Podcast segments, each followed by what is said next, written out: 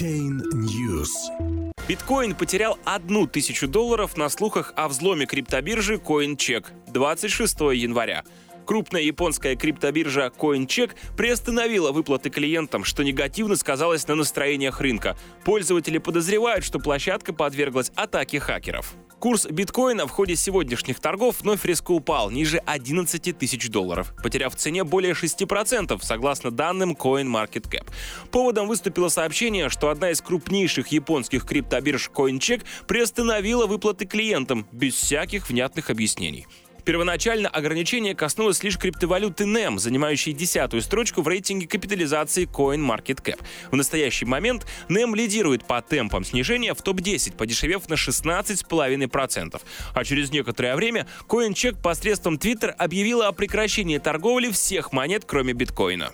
Инвесторы и трейдеры очень чувствительны к любым новостям, связанным с крупными биржами. Это ускоряет падение цен. Прокомментировал ситуацию председатель подкомитета цифровых валют Сингапура и Ассоциации блокчейн-индустрии Питер Син.